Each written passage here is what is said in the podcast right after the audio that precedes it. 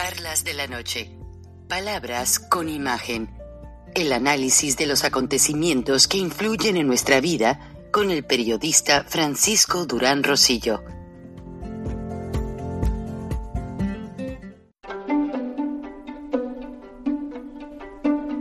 Frank Durán Rosillo eh, te saluda y los saluda a todos ustedes, su amiga María Celeste Raraz, para invitarlos a que se suscriban a mi canal de YouTube María Celeste Raraz, tal como mi nombre, donde les informo todas las semanas eh, sobre entrevistas que tienen un tema que ayuda a mejorarnos como personas y de paso son interesantes.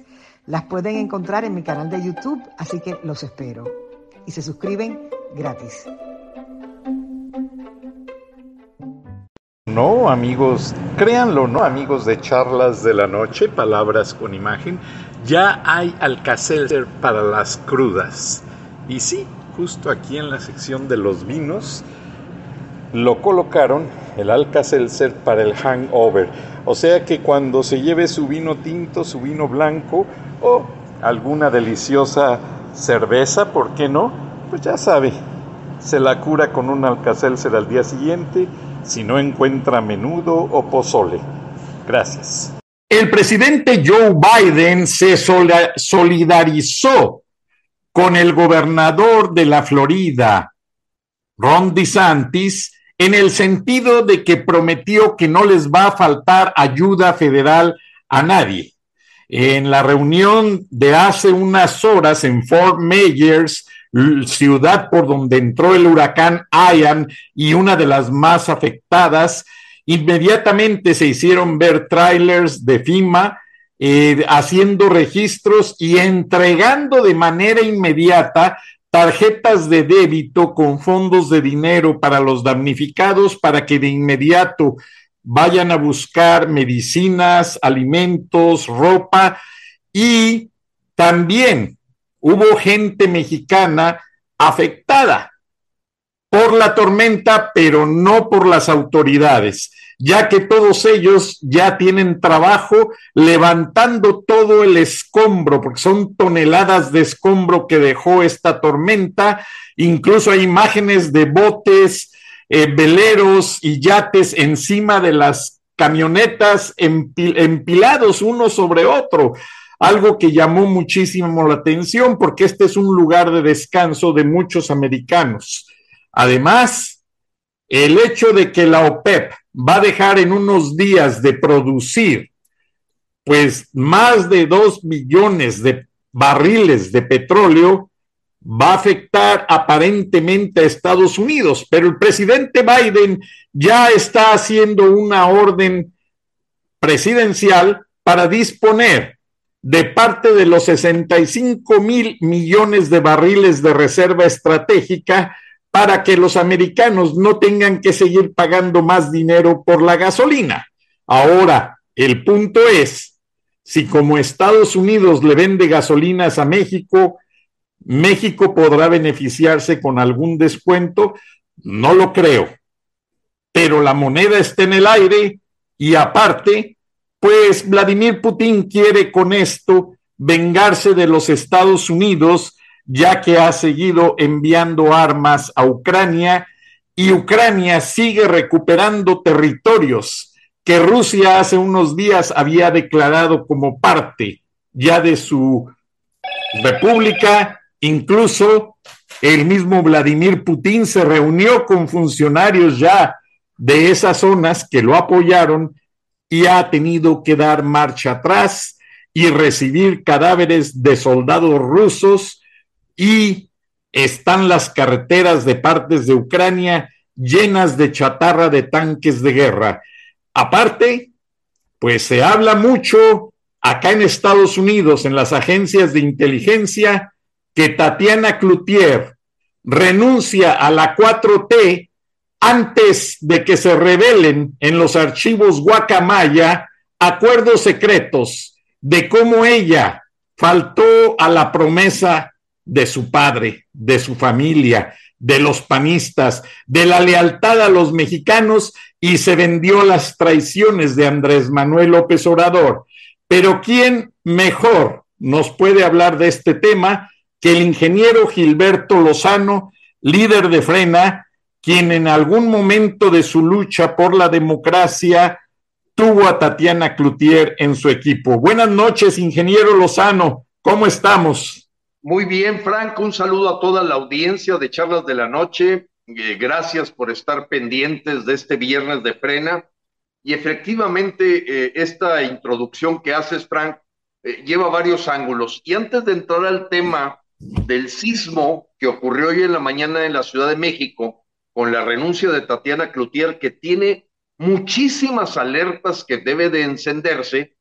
Y quiero platicarte que en el tema de Ucrania, bueno, seguramente supiste que Marcelo Ebrard, al estilo diario de meter la pata, junto con López, estuvieron haciéndose la pregunta de a quién le van a dar el premio Nobel. ¿Les parece que López ha perdonado a más asesinos que los que ha perdonado Zelensky? Tú lo sabes, Frank, en estos momentos el primer ministro de Ucrania, Zelensky, empieza a ser candidateado para el premio Nobel por la defensa a la soberanía de Ucrania. El canciller ucraniano poco le faltó para vomitarse encima de Marcelo Ebrard, eh, esta corchorrata, y de López Obrador diciendo que se andan metiendo en lo que no les importa. O sea, ¿qué tiene que ver el premio Nobel si nosotros estamos defendiéndonos de Rusia?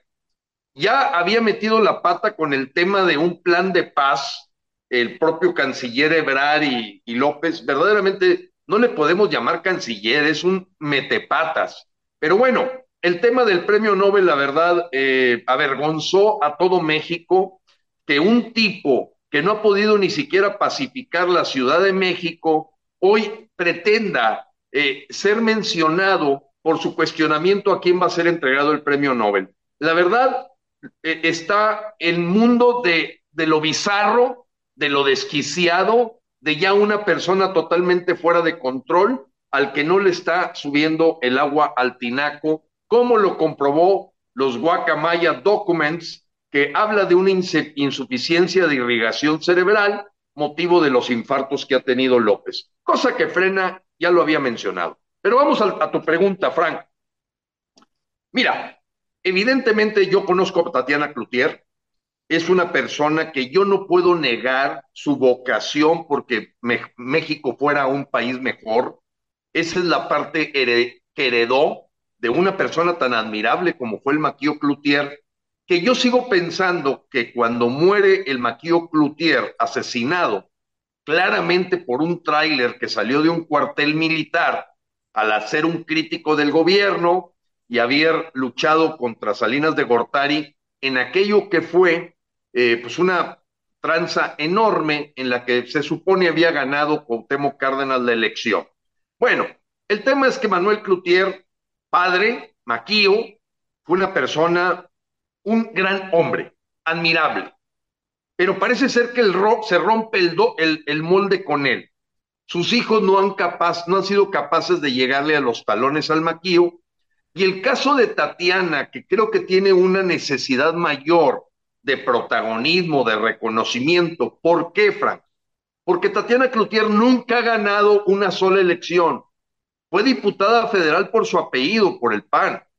Después jugó de candidata a la alcaldía de San Pedro y perdió. Después para diputada local y perdió. Y entonces, agarrada de la base económica que le daba el trabajo Poncho Romo, pues se lanza en el año 2012 a hacer la, una campaña en tres estados, Durango, Sinaloa y Nuevo León, donde es descubierta por un servidor y los compañeros del Congreso Nacional Ciudadano, porque Tatiana, al haber perdido esas elecciones, decidió que iba a luchar por el lado ciudadano, que ya no se iba a volver a meter de política. Pero bueno, como los escorpiones, le sale su naturaleza y te pica por la espalda y un día la tuvimos que expulsar, estoy hablando aproximadamente de marzo del año 2012, cuando descubrimos que ya andaba haciendo proselitismo por López una total contradicción, porque pues lo que pregonaba López no tiene absolutamente nada que ver con lo que pregonaba su padre. Sin embargo, ella en sus limitaciones, porque no es una persona muy preparada, es licenciada en lengua inglesa, eh, el, mayor intento que tuvo de poner un pequeño negocio fue una cafetería Avenida Fuentes del Valle, la quebró, en fin, no, es una mujer que le haya ido bien, más allá de su presencia por el apellido Cloutier. Bueno, en esa época, eso fue el 2012, expulsada, ahí anda buscando trabajitos aquí y allá, eh, sigue trabajando como profesora de Poncho Romo en las universidades Patito, que funda Alfonso Romo. Pero ¿quién es Alfonso Romo? Es un empresario nefasto, poco se le puede llamar de empresario cuando todos sabemos que le robó las acciones a su suegro Alejandro Garza Lagüera, puesto que él está casado con Maca Garza Lagüera, y que en un litigio de más de 20 años llega un momento en que don Alejandro Garza Lagüera, hijo de don Eugenio Garza Sada, decide cortar por lo sano, no me refiero a mi apellido, sino ya no continuar el litigio, Frank, porque no quería perder la relación con su hija Maca y sus nietos. Don Alejandro, en un aspecto muy prudente, deja al yerno de oro, Alfonso Romo, que le robe el dinero. Este señor vende la cigarrera La Moderna British Tobacco, se hace de mucho dinero, cuando todos los negocios que había creado Poncho Romo, entiéndase, Frank, todos quebrados. Seminis, que se iba a dedicar a las semillas, Picos, que era un negocio de cadena de restaurantes, quebró, Pastelerías Monterrey, que también la compró y la adquirió y la terminó de quebrar. Bueno, ni el hípico que tiene, yo creo que es sustentable, más allá que utilizar el recurso que se ganó por la venta de esas acciones. Poncho Romo es un hombre, al igual que Ricardo Benjamín Salinas Pliego, siempre pegados al poder para ver qué sacan. Y lo mismo los ves con Peña Nieto, que con Fox, que con López Obrador. Ellos no distinguen, ellos es billete lo que los mueve. Debemos de, saber que Poncho Romo creó la red Amigos de Fox a través de un panameño de nombre David Casanova, eh, con que me yo lo conocía perfectamente y él había creado un multinivel para una empresa que se llamaba Orbis, que pretendía hacer una pelea o un Me Too con aquel negocio de OmniLife que creó Jorge Vergara en Jalisco. Quebró.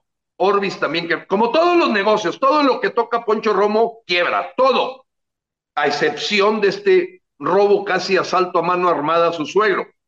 Entonces contrata a Tatiana Cloutier y la utiliza la mete en el 2012, no les va bien, la vuelve a meter en el 2018 y al fin se posiciona López como presidente. Y el hueso que le dieron a Tatiana por ser coordinadora de campaña fue, a mi modo de ver, una desfachatez de su parte, porque Frank, lo que tú y yo sabemos, y yo supongo que no sabes mucho de astrología y de que cómo se mueven las estrellas y de horóscopos. La secretaria de Economía lo que, tú y yo sabemos de eso es lo que sabe Tatiana de Economía. Los reporteros de la mañanera salen detrás de ella. Absolutamente Pablo, pues, lo poco que pudieron platicar. Fue cobrar una factura por la campaña y por órdenes de Poncho Romo y se me hace largo los 20 meses que pasó sabiendo que le hablaban en ruso y en chino cuando hablaban de los tratados México, Estados Unidos, Canadá, controversias internacionales, consultas por violaciones al TME, yo sentía que ella se veía pequeñita junto a la Secretaría de Comercio, la Secretaría de Comercio de los Estados Unidos y no se diga de la contraparte en Canadá. Yo creo que reventó. Pero hay un punto importante, Frank, por ese cierro la pregunta. Yo tuve la oportunidad de platicar con Manuel Cloutier, siendo el único diputado independiente que habiendo renunciado al PAN, gana en la legislación ante, legislatura anterior. Y como éramos exatex, yo le hice una pregunta a Manuel Cloutier, oye, ¿cómo puede la familia Cloutier aceptar que tienen una oveja negra, Tatiana, que es capaz de que su papá se esté revolcando en la tumba, viendo lo que está haciendo la hija por cuestiones de estatus o de venta de su dignidad al mejor postor, en este caso Alfonso Ron. Bueno, hacerte el cuento largo, me dijo algo interesante Manuel Cloutier, y ahorita acabo de ver la primera reacción que tuvo Manuel Cloutier con la renuncia. Fíjate lo que dijo. ¿A qué general irá a poner en economía López? Eso es lo que acaba de contestar Manuel Cloutier hace unos minutos, Frank. Pero ahí te va el tema. El tema importante fue que él me dijo, Gilberto, no te cuesta nada ver como un fusible de la 4T a mi hermana. Mira, nos sirve a los mexicanos porque en el momento en que llegue a renunciar Tatiana Cloutier, podrá estar limitada, no sabe del tema, pero hay una cosa que creo que mi hermana nunca va a vender, y es la lucha por la justicia y la, libertad. Esa no la va a vender, esa sí está en su DNA. Tiene que trabajar y ganarse un dinero porque pues, el Yori Martínez, el esposo, no, no, no le ha ido súper bien, todavía está cobrando a lo mejor el bono de adulto mayor y tiene que salir adelante con su nivel de vida. Pero, ¿qué te parece si observamos a mi hermana? Porque entonces sí se van a prender alertas grandes si se llega a salir. Eso me lo dijo Manuel Cloutier, hermano de Tatiana. Hoy se prenden alarmas y alertas. Yo supongo, Frank, que el ver el mismo ejército de donde salió el tráiler que asesinó a su papá en las épocas de Salinas de Gortari, ahora lo ve en esta militarización total con la que yo creo que en su fuero interno Tatiana no está, no está de acuerdo. Podrá aguantar no saber nada de lo que es estar sentada en la Secretaría de Economía. Y la aguanto porque tengo que comer. Pero ya esto ya estaba atentando a sus convicciones. Y entonces Manuel Cloutier al decir esto, está diciendo todo. Tatiana le renuncia irrevocablemente a López, casi no la quiso abrazar, más bien no la abrazó, Frank. En el momento en que ella lee una carta de la que no se quiso salir para dejar a la bestia, que es López, no tan enojado con su renuncia, porque evidentemente lo agarró por sorpresa. Tan es así que no hay quien se quede ahorita en el puesto de Tatiana. Digo, trata de imaginarte que se le va alguien a Joe Biden, pues debe de tener un reemplazo inmediato. ¿Cómo vas a dejar el trapeador, la escoba, tiradas, la, la, basura? Pues no hiciste nada. Y evidentemente la herencia que deja Tatiana en estos 20 meses es nefasta. No creció México, no hubo infraestructura desarrollada, en fin, todo ha sido una metida de pata de alguien que no conoce. Pero el punto de fondo, Frank, es la alerta roja que se prende a la hora que al menos una cualidad que sí le podemos achacar a Tatiana, yo diría que es su honestidad. Yo no me atrevería a calificarla de corrupta, no lo creo. Se gana el dinero con esfuerzo. Y la segunda, de que no puede traicionar a ese nivel el pensamiento del maquillo. Poner en duda la justicia y la libertad de México con una dictadura que ella ya vio porque le cae el 20 tarde. O sea, ella sus cualidades no es una persona que rápido capte, Frank. Es muy entrona, tiene muchas virtudes de, de guerrera, pero no el tema del pensamiento. Ahí no está muy preparada. Y creo que se tardó 20 meses para darse cuenta que se había metido en un agujero, igual que la Lili Telles, que dos años estuvo en Morena y que después se da cuenta, aunque había sido 17 años supuestamente periodista, yo creo que era conductora de programas de entretenimiento, que dicen, ¿dónde me metí? Oye, ¿cómo es posible que 17 años de periodismo no te haya, no te haya enseñado que te estabas metiendo con un brazo político del crimen organizado? Con Tatiana, conociéndola, es aceptable que se da ese tipo de errores. Es ingenua e ilusa, pero ya le cayó el 20 y entonces se prenden alarmas porque Manuel me dijo, Gilberto, ¿qué te parece si vemos como alarma del Titanic el día que Tatiana se vaya? Si no se va, quiere decir que no está tan mal. Pero si se llega a ir y renunciar a la papa, ah, caray, Tatiana está viendo algo o que va a salir en los Guacamaya Leaks o que ya le tronó el asunto de que abrieron las fronteras sin sanciones sanitarias a productos venenosos con el fin de rematar la inflación. Es un verdadero caos, Frank, lo que está pasando aquí. Entiendo, ingeniero Lozano, y pues tú sabes, yo estudié en Monterrey y tenemos amigos comunes. Yo no conozco a Tatiana Cloutier personalmente, he escuchado mucho de ella. Tengo una gran amiga que vive en Guanajuato, pero que fue compañera de, Tatiana en el TEC de Monterrey. Ella es, eh, pues, descendiente del Lerdo de Tejada. Me reservo el, el nombre por respetar su privacidad. Y fíjate que coinciden tus comentarios con lo que Marianita me ha venido diciendo. Eh, ella la aprecia mucho a Tatiana y dice que como estudiante figuraba mucho en los grupos, tú sabes, en los programas emprendedor y todo eso, pero eh, como decimos en periodismo, eh, le faltó colmillo, a lo mejor compró y se creyó de que iba a ser parte de un gabinete del cual pues dijo, o, los, o lo hago ahora, no, lo, no la hice nunca, y de ahí se catapulta la gobernatura de Nuevo León, que es una de las cosas que siempre ha aspirado. Eh, era diputada plurinominal por Sinaloa, por un distrito de los que está representado por los carteles del narcotráfico y nunca quiso regresar a representar a los carteles, pero pues su misma eh, actitud ilusa, de querer figurar en la política la cegó a ver toda esta malicia de López y es posiblemente allí donde su hermano y tú han visto a ella como el elemento indicativo de que López ha llegado a su límite. Ayer leí un estudio muy interesante de inteligencia que dice que esta militarización viene a ser el framework, el, el encapsulamiento para proteger a un, a un gobernante débil, a un, a un gobierno que no ha hecho nada y que básicamente si estuvieran en otro país, pues ya estarían hasta en la cárcel.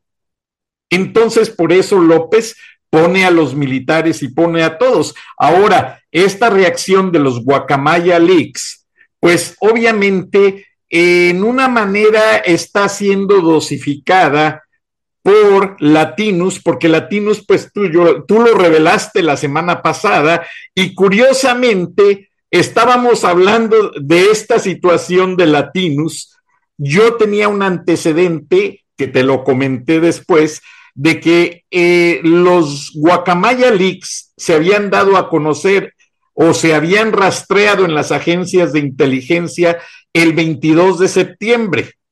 Eh, no tengo calendario, pero el viernes pasado, no sé, estábamos ya, creo que en octubre. En día, no, era día 30. 30 de septiembre. Entonces ya habían pasado ocho días y la Agencia Central de Inteligencia de los Estados Unidos logró desencriptar toda esa información porque había que traducirla, algunas claves del ejército están en, en clave, el ejército usa muchas claves en cuanto a las transmisiones de radio, ellos cuando sigan a una persona, por cierto, quedaron de pasarme la clave de cómo te llaman a, a ti en el ejército cuando te siguen en las protestas.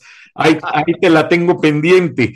Entonces. Te agradecería mucho. Sí. sí, sí. Pues bueno, ya también salió precisamente en Guacamaya, pues que efectivamente el seguimiento a lo que hace Frena y a mi persona, pues es muy puntual, con reportes directos de Luis Crescencio Sandoval al presidente. Ahí está mi nombre, ahí está, ya no hay manera de que diga que no nos espían. Exactamente. Entonces, toda esta situación, pues yo tenía el antecedente y como lo hemos dicho, tú y yo no hablamos antes de iniciar el programa. De hecho, yo llego raspando porque le vengo ganando al tráfico. A ti te pasa lo mismo, tú también venías corriendo. Entonces no hay tiempo de ponernos de acuerdo, pero yo dije, ay Dios mío, Gilberto Lozano va a empezar a hablar de Latinus y a mí me acaban de decir que no rompa el secreto porque Latinus es la agencia de noticias que va a dar a conocer los Guacamaya Leaks. Pero, eh, y sí me llamaron, me preguntaron, oye, ¿qué pasó? Te dijimos que no se hablara nada hasta que ellos lo hicieran. Pero bueno, afortunadamente ya el país, el, periódico El País de España, con edición en México, ya tuvo acceso, ya hasta el grupo Reforma ya tuvo acceso, y lo que escuché de la Agencia Central de Inteligencia es que pusieron tres especialistas bilingües a traducir la mayor parte de lo que son los highlights. Y si ven algo que salga manipulado, ellos van a tratar de sacar la información para que no se desvirtúe, porque a bien tú dijiste que Roberto Madrazo, pues obviamente él fundó Latinus con un propósito político, no informativo. Claro, claro. Vamos a ver qué sucede de todo esto, ingeniero Lozano. Se vienen muchas cosas. Yo te soy honesto. Yo tengo amigos que son analistas de la Agencia Central de Inteligencia, que en ocasiones me han pasado exclusivas, pero no quiero romper el punto de confianza que me tienen. Entonces, yo veo que en esto va a haber muchas cosas que van a reventar a mucha gente política y personalmente hablando. Tú me dijiste en una foto que qué delgado habías visto Alfonso Romo en la última aparición que tuvo junto al presidente. Bueno, había sido cuestionado por algunas autoridades federales de los Estados Unidos y eso asusta a cualquiera, mi apreciado ingeniero Lozano. Inclusive, apreciado Frank, ahorita creo que no estamos faltando a la ética porque ya Tatiana Cloutier salió ya del gabinete, pero tú fuiste muy cuidadoso cuando me diste esa información, me dijiste, guárdala, pero también a Tatiana Cloutier también la pusieron contra la pared, los Estados Unidos. Me dijiste, fue Alfonso Romo y a Tatiana, a los dos. Recuerdo perfectamente tus palabras, Frank, Dijo Gilberto, espérate, este es un tema que va a tronar temprano que tarde. Y déjame decirte algo, Frank, muy positivo para nuestro programa. Mucha gente me dice, eh, pues, ¿de qué se sorprenden de lo que ha salido ahorita de la guacamaya? Nada de lo que ha salido de guacamaya. Lo había dejado de decir Frank y Gilberto en sus programas de de la noche. La gente que ve nuestro programa estaba enterada de todo para ellos no es ninguna sorpresa todo lo que salió. El estado de salud de López, la complacencia con los cárteles del crimen organizado, la relación del ejército con las matazones de Ayotzinapa. O sea, espérate, a ver, ¿qué cosa nueva estás escuchando que no hayamos platicado nosotros? Y eso me lleva a un punto apreciado, Frank. Además de, de que cada día es más apreciado tu programa por, porque no, no persigue un fin político, que no sea el de la verdad informativa para la gente. Tú tocaste un punto que a mí me ha dejado reflexionando mucho. El ataque a la embajada de Israel. Yo veo a Guacamaya entre una relación de las empresas de inteligencia, autoridades de inteligencia de los Estados Unidos, pero veo a Israel también. Claro, con gente latina, pero es un momento en el que fíjate los días que pasaron entre que apareció Guacamaya y la vandalización que había ocurrido en la embajada.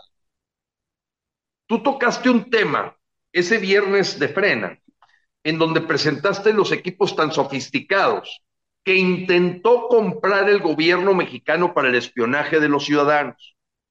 Y que cuando el gobierno de Israel les dice no, viene la reacción de un grupo de choque, dice con el asunto de Ayotzinapa, que qué tenía que hacer en la embajada de Israel.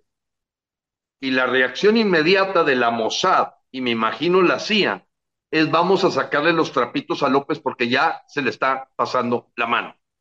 Porque efectivamente el encriptamiento de esto requiere procesos de inteligencia más allá que una filtración de papeles, no es así.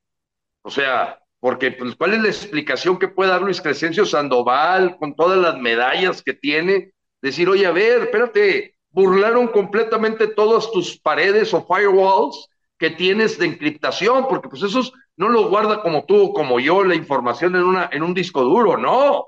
Son procesos, como te dices, para llegar ahí, no es un hacker común y silvestre, es algo de, categoría, de sofisticación fuerte. Frank, creo que estamos ante la caída ya de esta 4T inminente, pero tenemos que dar el empujón. Porque, Frank, lo que tú dijiste en el programa del día de ayer de charlas de la noche es contundente. todo este asunto de la Guardia Nacional y la militarización de México es para que se convierta en el blindaje de un gobierno inepto, inefectivo, corrupto y bandido.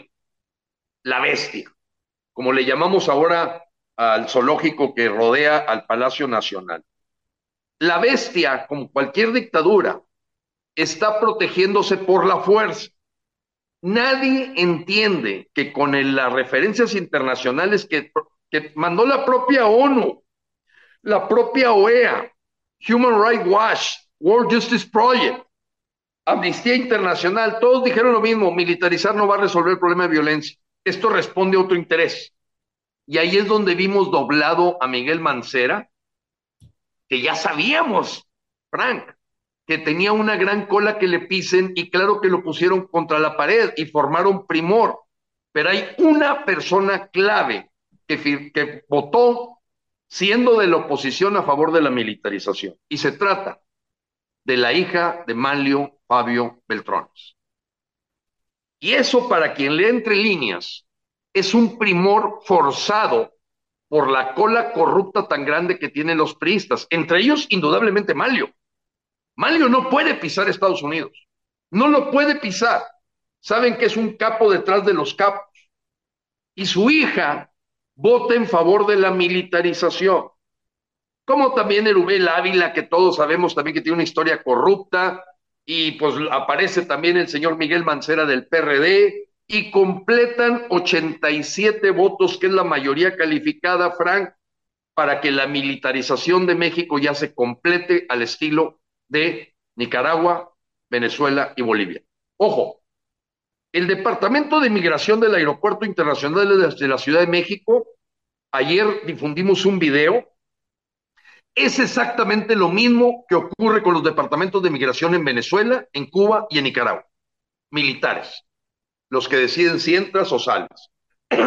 Otro punto más, a favor de que la gente que se tardó en entender que esto era una dictadura, algunos están prendiendo apenas eh, eh, la luz para iluminar que López, ahora que también salga el libro del rey del catch, pues termina de ser la debacle, porque bien dijo Guacamaya, y me llamó la atención lo que dijo Guacamaya. Vale más, señor López, que de una vez renuncie. Usted sabe lo que va a venir después en el Twitter. Y le pusieron hashtag AMLO renuncia ya a la gente de Frena nos puso felices. Estaba usando el hashtag que nosotros creamos hace tres años, Guacamaya. ¿Quiénes son? No sabemos.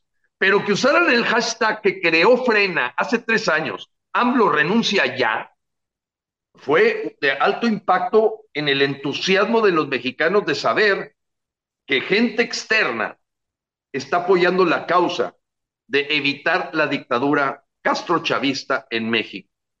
Entonces, Frank, estamos ante una situación en la que solamente la terquedad de López lo mantiene todavía en la silla presidencial y que yo pienso, y a eso es lo que está convocando Frena, una gran marcha el 27 de noviembre para terminar de pedirle que se retire del Palacio Nacional. Y le estamos llamando la gran marcha por la liberación, porque es una liberación del pueblo de México y liberación espiritual de la maldad de estas gentes. Y esperamos tener un millón de personas, Frank, porque hay una indignación que está creciendo tremendamente.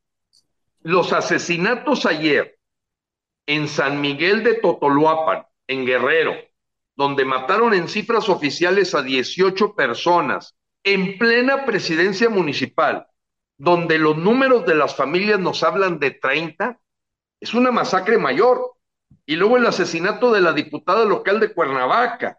Eh, en fin, Frank, está todo fuera de control ya. Y luego los reclamos en San Luis Potosí y en Zapopan, como fue esta balacera que en un centro comercial de primera categoría se dio. Bueno, Frank, del viernes pasado ahorita, que estuvimos platicando tú y yo, oye, ¿qué es, qué es lo que está pasando en México? Se está en llamas, Frank, en llamas. Y esto los paisanos que nos escuchan tienen que saberlo, porque Televisa, TV Azteca, Milenio no han dicho esta boca es mía más que análisis entretenidos de qué puede pasar con México que no invitan absolutamente a la acción.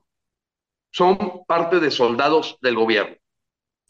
Así es, ingeniero Lozano, y disculpa que te interrumpa, pero eh, me llegaron las imágenes de todo lo que has mencionado.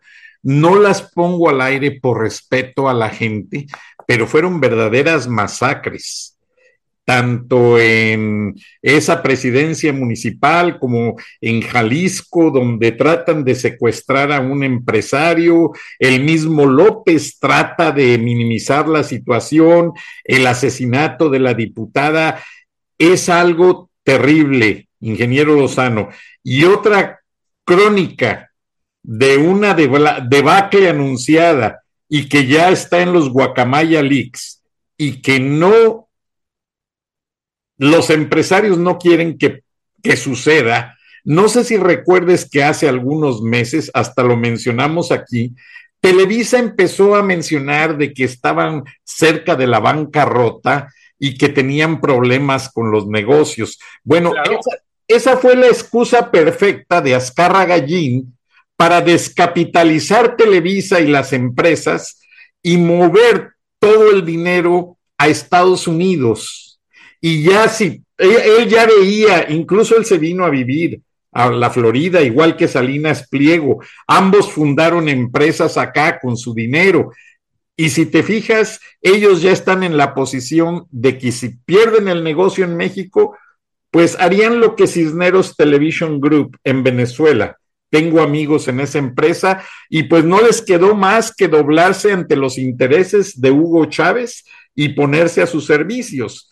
Pero ya el ejército, de acuerdo a la documentación de inteligencia, no va a suceder mañana ni pasado, pero ya el ejército ya tiene en sus planes tomar bajo su control todas las redes sociales por parte de la empresa Telmex, o sea, van a controlar telefonía celular, van a controlar fibra óptica y van a controlar banda ancha de la compañía Marcatel. O sea, el empresario que no juega a las vencidas y que ha sacado tanto provecho de la 4T, Carlos Slim, está en la mira del ejército para que le quiten esas empresas. Igual la marca Marcatel de Monterrey, de un empresario amigo tuyo, muy respetado, don Gustavo, de, la Garza, también están en la lista. El ejército les va a confiscar todas las redes de fibra óptica, todas las redes de banda ancha y todo lo que tiene que ver con comunicación satelital.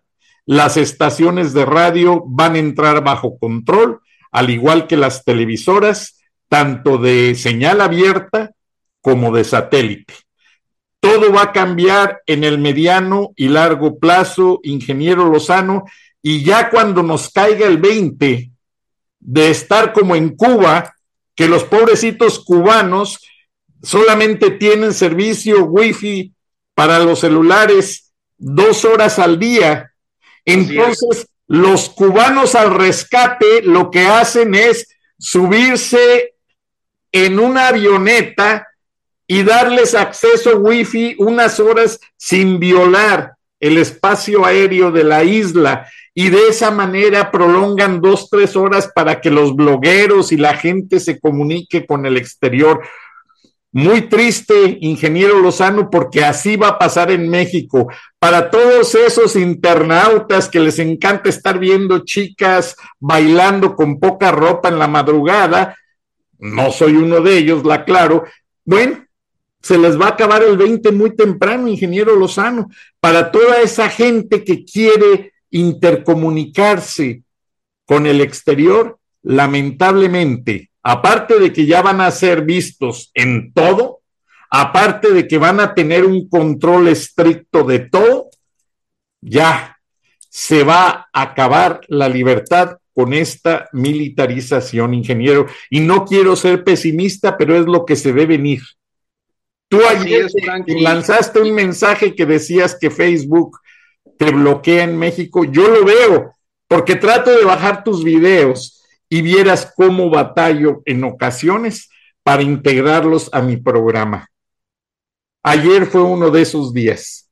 Sí, y hoy, hoy se repitió, Frank, porque eh, pues el 50% de la gente que veía mi video me decía, Gilberto, no se escucha.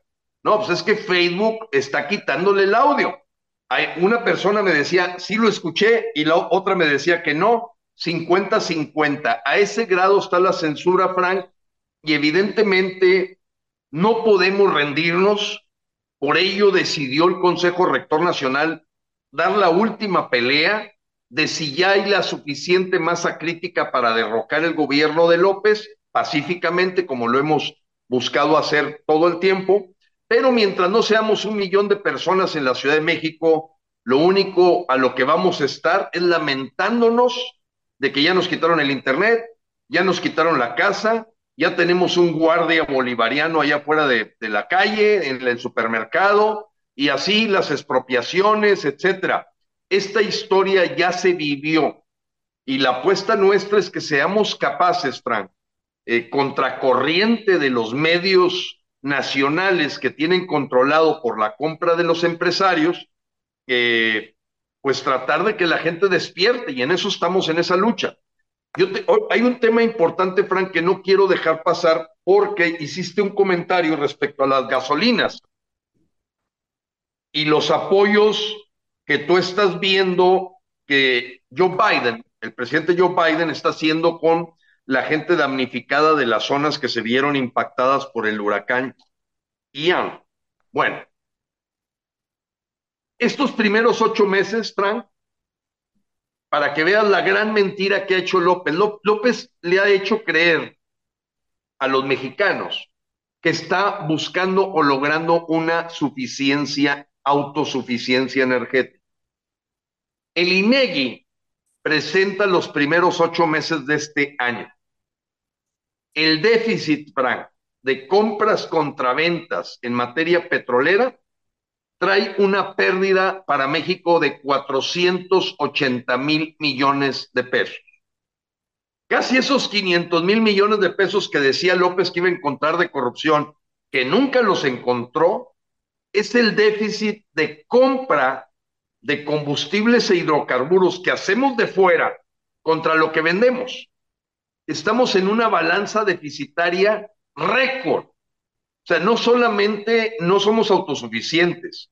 Y entonces vemos la mentira frente a los mexicanos en donde López ya no tiene vergüenza que enfrente de la gente esté diciendo esto. Te voy a dar un ejemplo, Frank, de lo que ocurrió en estas mañaneras le dicen a López, oiga señor López, usted había dicho que no espiaba a nadie, que no espiaba a los críticos de su gobierno, que usted no era como los demás que estaban detrás.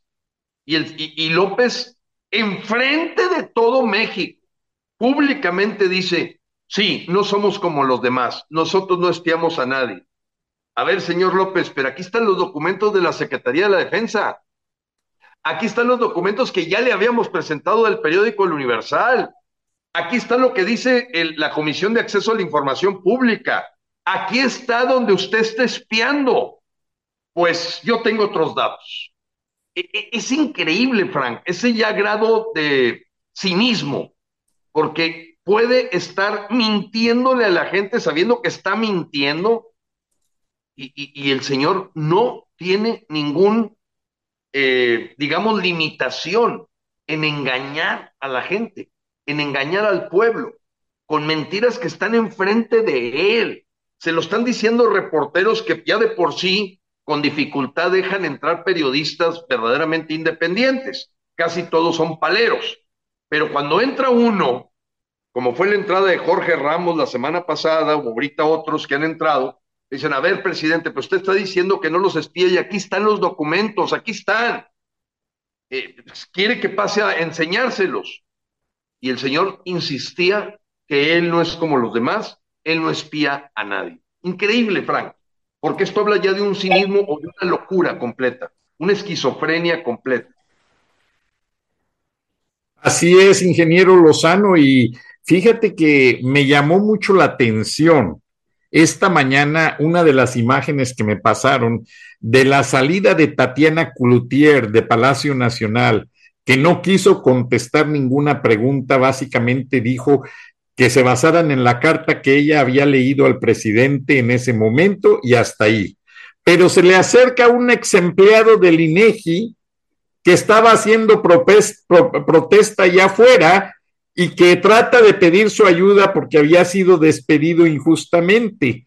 En su momento, esa situación de que yo tengo otros datos me llegó de que por medio de ciertas personas, López Obrador, al no poder controlar a empleados que manejan las estadísticas del INEGI, y tanto tú como yo que hemos trabajado en, en empresa privada, Sabemos que las bases de datos se alimentan con números y cada gráfica tiene una interpretación para cada situación.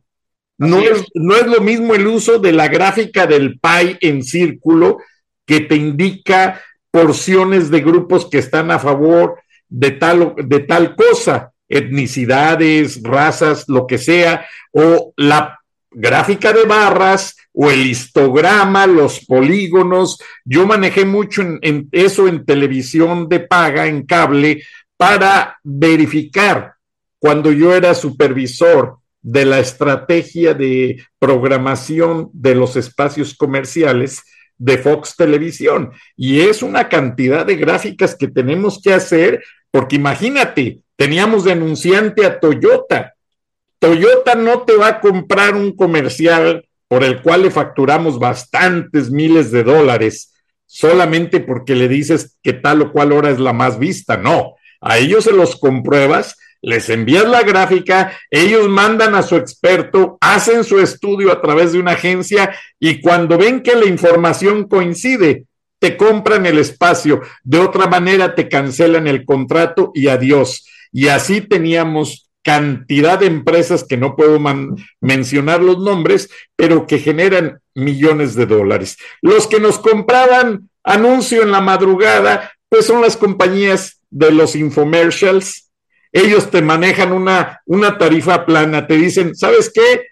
te doy dos millones de dólares al año y me metes en tus tiempos muertos para que pagues la electricidad. Ah, pues en la madrugada, cuando nadie ve la televisión, ahí metes todo lo de llame, un ochocientos y bla, bla, bla, bla. Claro. Nada de tener que manejar los tiempos milimétricamente hablando, porque pues con comerciales cortos tienes que ser muy preciso.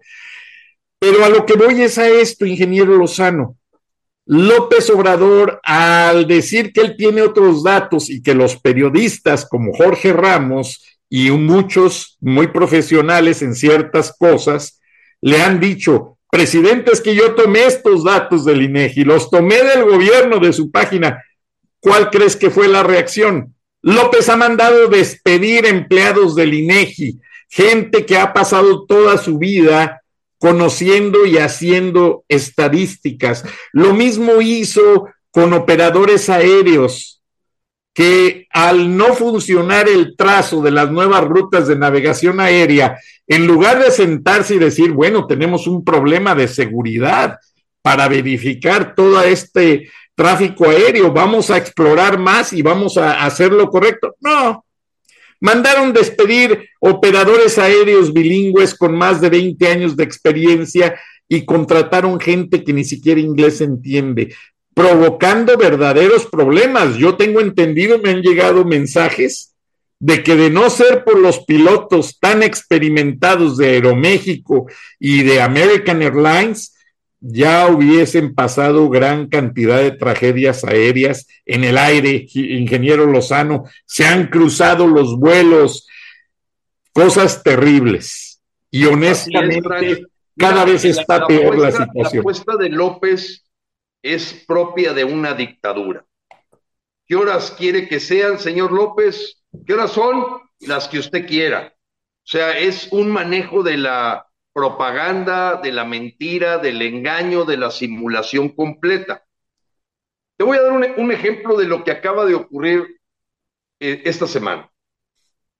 Le acaban de poner 100 millones de dólares de multa a la Comisión Federal de Electricidad porque perdió un litigio por haber cancelado una obra donde ellos decían que había corrupción, un ducto hecho por canadienses.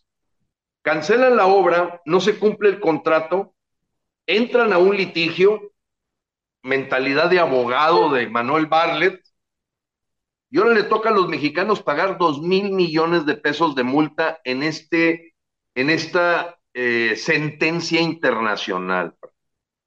Y entonces la gente dice, oye, pues, eh, mira nomás lo que va a tener que pagar CFE. No, no, no, lo van a tener que pagar tus hijos. O sea, no hemos capturado que todos los errores que está cometiendo este gobierno, a la hora que ahora quieren crear una aerolínea, Frank, Imagínate, creo que hasta el nombre ya le quieren poner de mexicana, manejada por militares, con ocho aviones que empiece esa aerolínea a trabajar. Pues si tenemos ya empinado el Chaifa, tenemos empinado CFE, tenemos empinado todo, pero él vive un mundo alterno, yo le llamo, eso se llama esquizofrenia en el mundo de la psicología. Y lo terrible es que todavía hay gente que por su incapacidad de profundizar o por escuchar simplemente las mentiras de López, cree que vamos bien.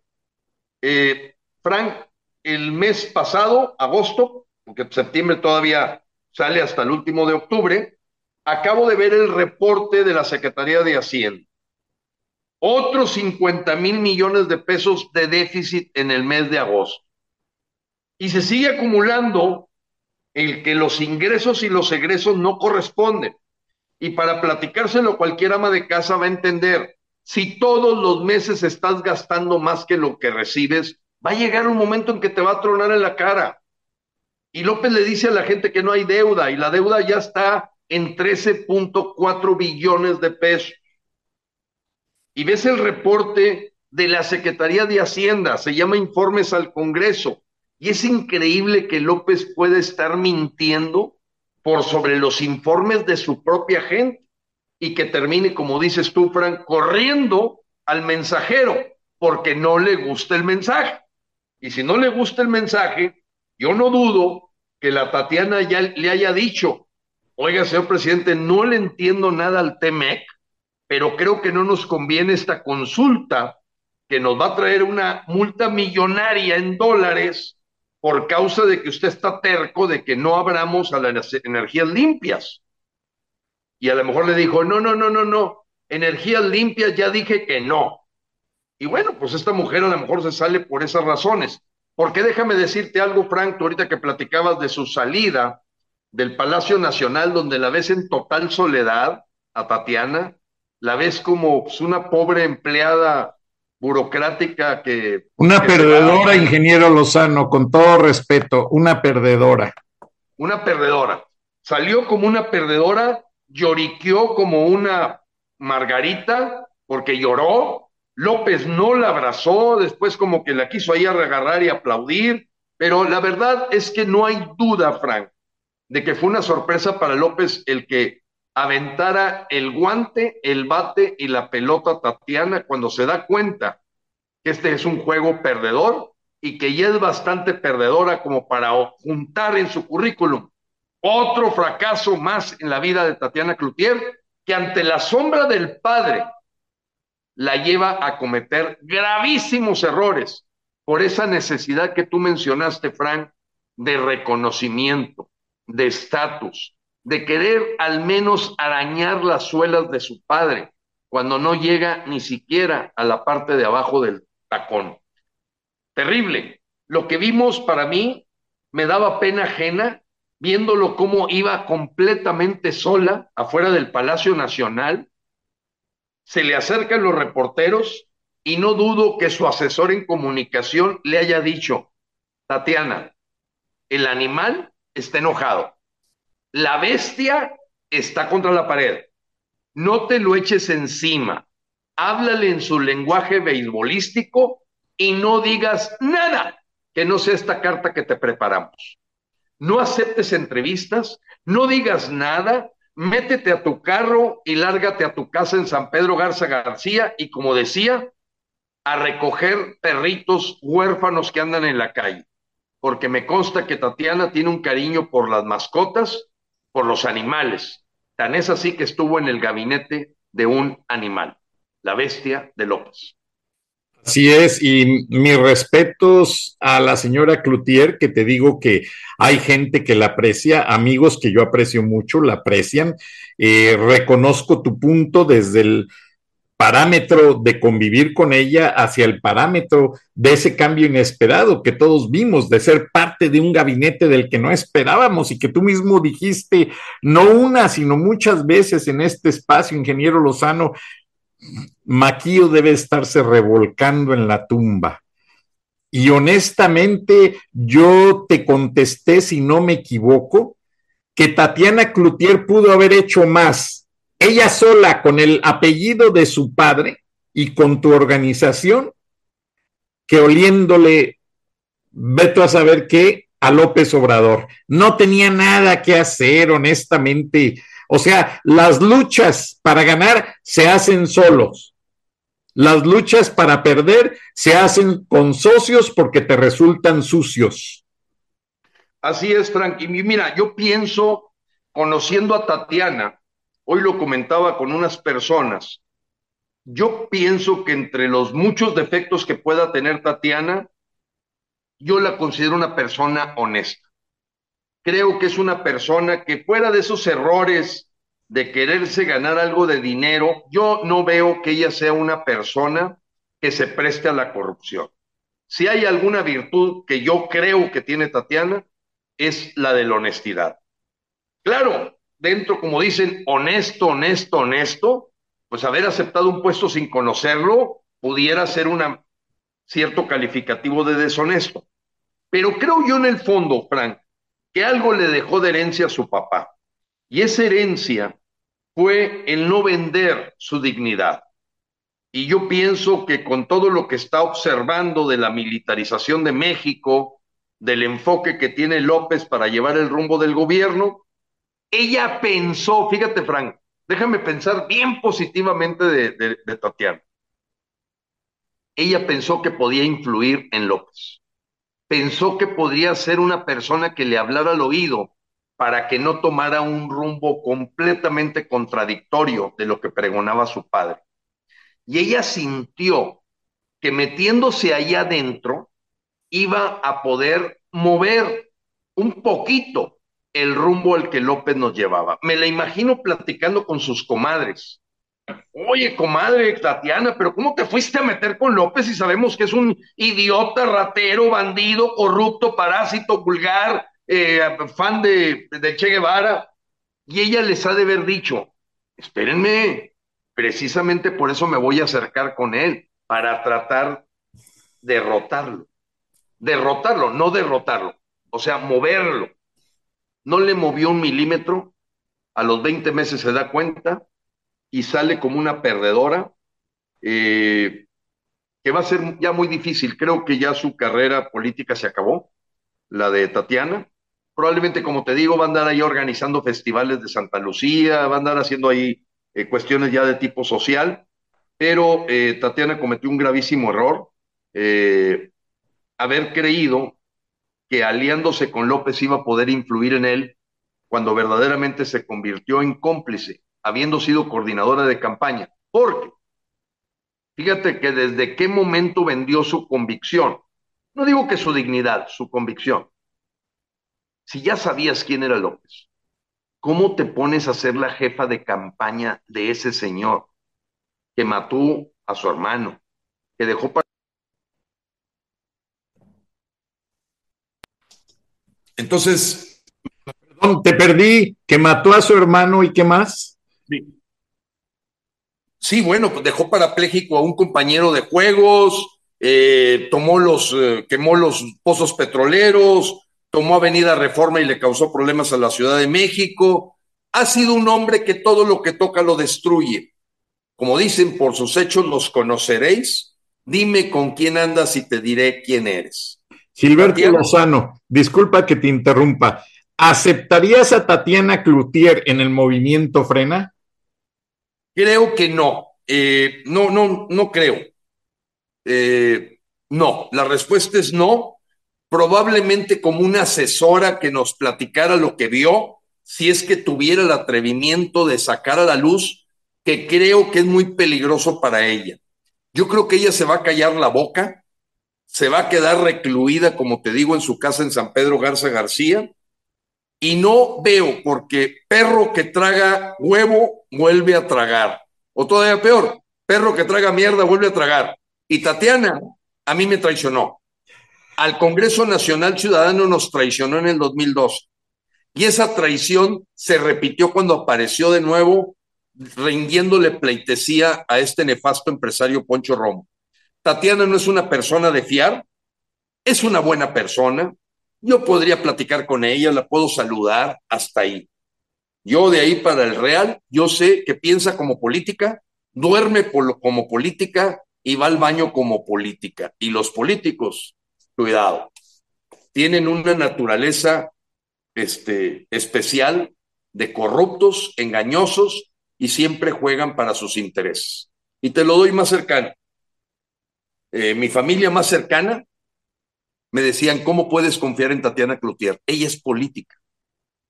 Esos tres años que conviví con ella, eh, no, no lo podía creer mi hija o mis hijos que más, oye, es política. Y, y, le decía, bueno, espérate, no todos los políticos son iguales, pero he venido comprobando con el tiempo que el 99% sí lo son. Son garbanzos de a libra el que se ha logrado no embarrar en este mugrero que es el sistema político podrido mexicano. Así las cosas, Frank, no, no la aceptaría, es la respuesta. Eh, sería para mí tener una infiltrada, alguien que le sigue debiendo favores a Beatriz Gutiérrez Müller, hicieron una amistad que como comadres pues se van a venir siguiendo pasando el chicle y que pues creo que Tatiana no es de las que va a jugar a tener de enemigo a López. No lo va a hacer. ingeniero, que perdón que te interrumpa, me recuerdas algo bien interesante alguien en mi familia, pues estuvo muy metido en la política, el hermano de mi mamá. Tuvo muchos puestos, trabajó con Jorge Jiménez Cantú cuando fue gobernador del Estado de México y después pues procurador, toda esa gente de aquella época eh, en muchos puestos. Y una, en una comida en la casa, pues el hermano de mi mamá, abogado, bien conectado, le dice a mi papá, Ezequiel, deja tu tienda. Mi papá tenía una tienda pues de pueblo, toda polvorienta, pero vendía sus cositas y de ahí nos mantenía. Ezequiel, vende esa tienda, ciérrala y yo te hago presidente municipal. Y mi mamá, anda, güero, mira qué buena idea te da mi hermano, te va a sacar de los problemas. Y después cuando se fue mi tío a la Ciudad de México, mi padre me habló y me dijo algo bien interesante, ingeniero Lozano. Me dice, mira hijo, esto que te sirva de ejemplo. Yo no acepté el ofrecimiento de tu tío, no porque fuera tu tío, lo hizo de buena fe pero yo he vivido muchas cosas en la vida y sí, mi padre era un tipo muy vivido, con mucha educación. Leía demasiado, leía hasta en chino mi padre, así nada más te la digo, mandarín, y lo entendía. Don Ezequiel, don Enrique Ezequiel Durán Sotelo iba a ser sacerdote. Se enamoró de mi mamá, dejó la vida eclesiástica, como muchos hombres, se hizo contador privado, eh, fue alumno marista toda su vida, tengo los títulos, tengo las medallas, tengo todo, orgullosamente. Y mi padre con mucho conocimiento de causa me dice, mira hijo, solo te voy a pedir una cosa en la vida. Te voy a dar educación, no te voy a dar una herencia porque esas dividen y acaban con las familias. Te voy a dar una educación que espero la aproveches y te pido de favor dos cosas. Nunca apuestes, no vayas a hacer, no sé cómo les dicen garitos a esa gente que se dedica a apostar, que en Guanajuato se acostumbra mucho en las apuestas, los gallos, etcétera. Y le llaman ludópatas. Ah, bueno, eso. Ludópata. Es, adictivo. La adrenalina que te genera la apuesta se vuelve adictiva y esa enfermedad se llama ludopatía. Ok, gracias, ingeniero. Y me pidió otro favor, porque me dijo, los que apuestan no creen en Dios, quieren resolver los problemas de su vida de la noche a la mañana con el dinero que ganan y es una ilusión que no le resuelve nada. Y la otra cosa que te voy a pedir, nunca te vayas a meter a la política. Porque una vez que entras, ya no te puedes salir. La política es traidora traicionera y la política es mala. Tú como profesionista puedes hacer lo mejor del mundo. Él me platicó el ejemplo de los judíos. ¿Por qué los judíos se hicieron los mejores comerciantes del mundo? Pues sí, porque en aquellas épocas no se les permitía dedicarse ni a la astronomía, ni a la medicina, ni a muchas cosas, solo al comercio. Incluso se les retiró hasta de la teología después de que Herodes pues mandó matar a Jesucristo, a crucificarlo. Entonces, eso me sirvió demasiado. Siempre, tú lo sabes, y toda la gente que me conoce, me he dedicado a trabajar para el sector privado. Me casé con una funcionaria pública porque me enamoré, una gran persona, pero que nunca manchó ni su vida, y fue muy dedicada a su trabajo y nunca tuvo nada que ver con cosas de manejos ni de políticas ni de dineros. Y hay gente en el gobierno que es muy buena, muy dedicada y que metería las manos al fuego por ellos. Lamentablemente son unos cuantos ingenieros Lozano, tristemente. Pero yo te pido que para cerrar el programa el día de hoy, les digas a quienes están esperando que vean sus nombres en los reportes Pegasus, porque esto está causando un corredero. López se va a quedar como un loco solo en su palacio, rodeado de militares.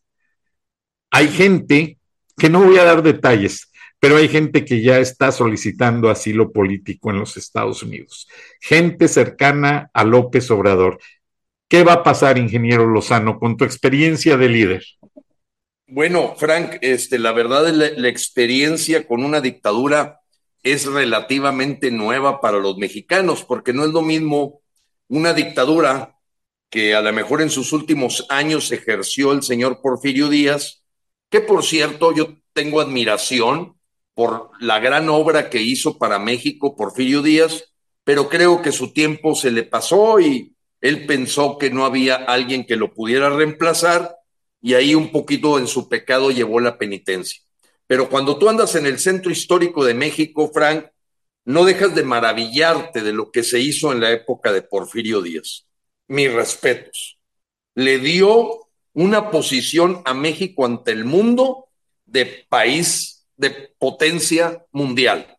Y eso hay que reconocérselo. Pero fuera de esa dictadura, hemos tenido la dictadura de partidos y ahora llegamos por primera vez a la dictadura de un desquiciado, de un hombre que es un fanático del comunismo socialismo y que qué es lo que va a pasar, Frank.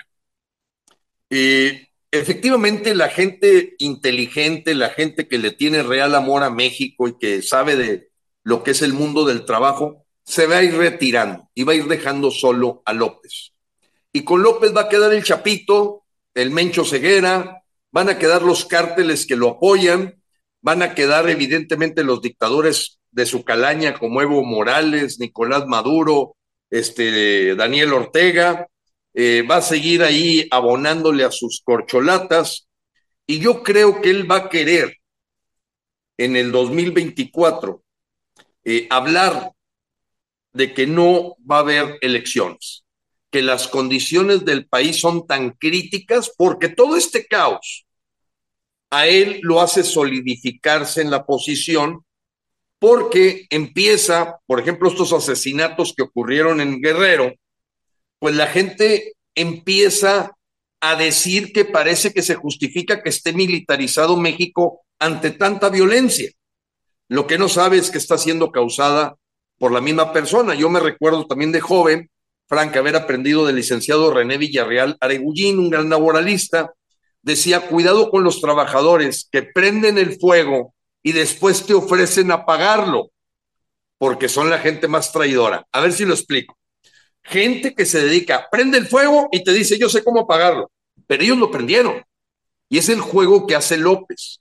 Yo creo que este tema de que ha salido de las relaciones de rusos con el cartel de Guerreros Unidos, donde estaba metido José Luis Abarca, que fue su padrino López Obrador, te va enseñando una, una marejada en donde nada más los bandidos van a seguir apoyando a López, los verdaderos bandidos. Y en ese sentido, lo que puede ocurrir son dos cosas, que el pueblo de México se arte, salga a la calle y lo empujemos a salir del palacio, cosa a lo que está apostando Fred. La segunda es que México tenga que pagar varias decenas de años el error histórico de no haberle revocado el mandato y haberlo dejado que tomara más poder. Porque déjame decirte, Frank, la gente que promovió que le hicieran el vacío, que dejaran las urnas vacías, que se cruzaran de brazos, que hicieran abstención activa, todos son comunicadores o políticos del mismo sistema. Y todos apostaron a que López continuara. Y conforme han venido viendo las cosas, de veras es simplemente por terquedad que no aceptan el gran error histórico de no haber ido, como mexicanos, todos unidos a revocarle el mandato a López en abril 10. ¿Por qué? Frank, esos 87 votos en el Senado de la República representan la mayoría calificada que Morena aplaudíamos que no tuviera para cambiar la constitución. Yo te pregunto, Frank, y es un escenario altamente probable, ¿Qué le falta para tumbar al INE? Es lo Nada. Que Nada. tiene la cama tendida. está doblado. Mario Fabio Beltrón está, está doblado. Estuvo casi doblado Miguel Osorio Chong, pero ya completó la mayoría calificada sin tener en Morena a los senadores para completarla. Y las voces eh, eh, de show de la oposición no sirven para nada. Eh, no sirven para nada porque no tienen mayoría, van a ser voces de una minoría en el Senado que si no actúan jurídicamente o con otro tipo de acciones, quedan en el olvido los gritos que se dan en el Senado de la República, en donde hubo insultos, hubo verdaderamente de lo más bajo el pasado martes, Frank. Recordemos que el domingo Denise Dresser fue corrida del Zócalo. Denise Dresser aceptó que en el 2006, en el 2012 y en el 2018 votó por López Obrador. Tres veces cometió el error de votar por López.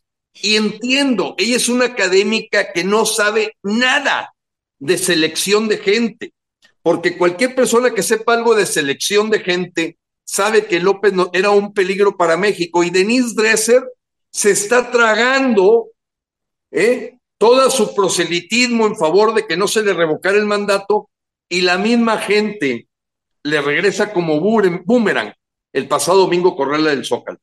La polarización es muy alta, Frank. Hay el temor de que pueda haber pues ya una pugna civil que pueda tener consecuencias desastrosas, pero eh, ante estos escenarios tan difíciles, Frank, de responder, lo único que nos queda responder es lo que dice el doctor Ginchar. Ningún proceso electoral y jurídico ha logrado tumbar a un dictador en la historia de la humanidad. Repito, ningún proceso electoral o jurídico ha logrado quitar a un dictador del poder. Lo único que ha dado resultado en la historia de la humanidad es la presión del pueblo organizado en la calle derrocando al régimen por presión. Mubarak no se hubiera ido nunca hasta que se muriera. Otto Pérez en Guatemala, la Unión Soviética en Polonia. Y eso no podemos inventar el hilo negro ni el agua tibia. Convoco a todos los mexicanos a seguir esta verdad científica, apostar al 2023 o 2024 con una cuestión electoral en la que probablemente el INE, como lo anunciamos, esté tomado, porque no tiene nada. ¿Cómo lo defiendes al INE? Si ya lograron la militarización, tienen mayoría calificada en el Senado, ya lograron cambiar la constitución. ¿Qué les falta para tomar el INE? Nada. Y la gente ahora sí se asusta. ¿Por qué no te asustaste el 10 de abril cuando tuvimos la oportunidad de quitarlo? El hubiera no existe, Frank. Nos queda este consejo del mayor gurú para derrocar dictaduras en el mundo, el doctor Jim Char, decano de la Universidad de Harvard, que después de 60 años de investigación concluye, ningún proceso electoral, ningún proceso jurídico va a tumbarte una dictadura. Lo único que la tumba es la gente en la calle rodeando completamente el régimen para que renuncie. Dios los bendiga, Frank. Gracias por este espacio. Dios bendiga México.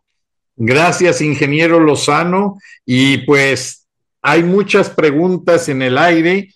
Tú sabes nada más para cerrar que López utiliza a la gente y luego los explota como lo hizo con Cuauhtémoc Cárdenas, como lo ha hecho con infinidad de personas y así lo hizo con Tatiana Cloutier, honestamente. Nada más la Sandoval, eh, Josefina González Blanco, eh, lo hizo con la señora eh, Márquez, Carlos Ursúa. Frank, acabo de ver la lista. 18 gentes las ha tirado, las ha usado como pañal y las tira. Entre ellos, un hombre apreciado por la misma 4T, Muñoz Ledo. O sea, lo que tú hablas ha sido un mundo en el que él ha escalado, pisoteando los cadáveres de la misma gente que lo apoyó a llegar. Pero ellos no pueden olvidar que se equivocaron, porque sabían que estaban con una cucaracha. Y aquí Cuauhtémoc Cárdenas va a morir sabiendo que él fue un promotor de López, igual Muñoz Ledo, igual Tatiana Cloutier. Eso se lo van a llevar hasta la tumba, porque nadie va a olvidar que Tatiana Cloutier es responsable como coordinadora de campaña de haber puesto ese señor. Igual Muñoz Ledo, igual Cuauhtémoc Cárdenas, igual Carlos Ursúa, y van a tratar de reivindicar el resto de sus vidas el gravísimo error que cometieron, igual que el que cometieron el 10 de abril invitando a cruzarse de brazos todos los promotores de no ir a las urnas porque ellos se dejaron llevar por Alito Moreno.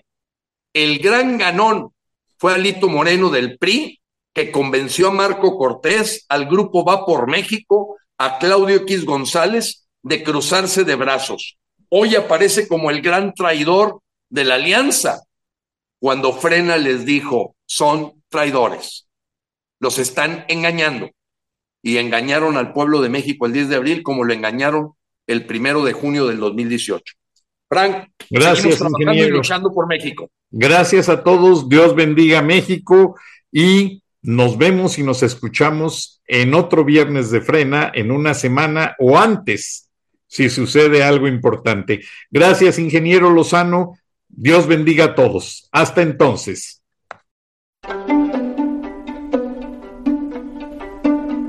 Durán Rosillo eh, te saluda y los saluda a todos ustedes, su amiga María Celeste Raraz, para invitarlos a que se suscriban a mi canal de YouTube María Celeste Raraz, tal como mi nombre, donde les informo todas las semanas eh, sobre entrevistas que tienen un tema que ayuda a mejorarnos como personas y de paso son interesantes. Las pueden encontrar en mi canal de YouTube, así que los espero. Y se suscriben gratis.